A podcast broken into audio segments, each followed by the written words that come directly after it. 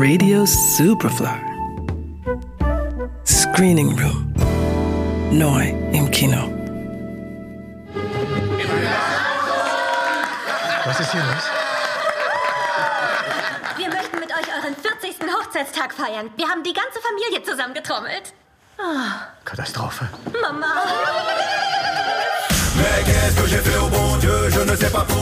Bei Familie Verneuil gibt es wieder mal etwas zu feiern. Claude und Marie haben ihren 40. Hochzeitstag.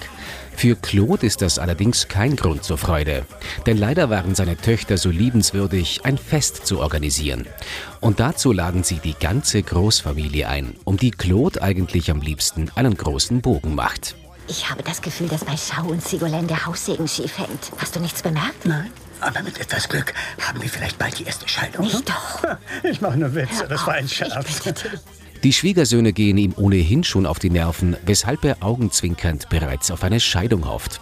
Die größten Chancen sieht er bei Tochter Sego. Zwischen ihr und Ehemann Chao kriselt es, weil er nicht rasend überzeugt von ihrem Talent als Malerin ist. Sego dagegen bekommt Aufwind, als der deutsche Kunstsammler Helmut in ihre Galerie spaziert und sich von ihrem Werk fasziniert zeigt. Ob es aber wirklich ihre Bilder sind, für die er sich interessiert, wird sich erst zeigen. Zum Hochzeitstag laden Claudes Töchter auch die Eltern ihrer Männer ein. Doch dort treffen nicht nur unterschiedliche Temperamente aufeinander, sondern auch politisch schwierige Konstellationen. Und nicht nur das, zwischen den benachbarten Schwiegersöhnen Rashid und David bricht aufgrund eines überhängenden Apfelbaums ein komplizierter Grenzstreit aus, der zunächst unlösbar scheint. Und als wäre das nicht schon genug, fühlt sich Marie plötzlich alt. Dass sich Claude über ihren neuen Look lustig macht, ist in dieser Phase keine gute Idee. Wow, das sieht ja toll aus, Marie. Wie heißt es doch so schön?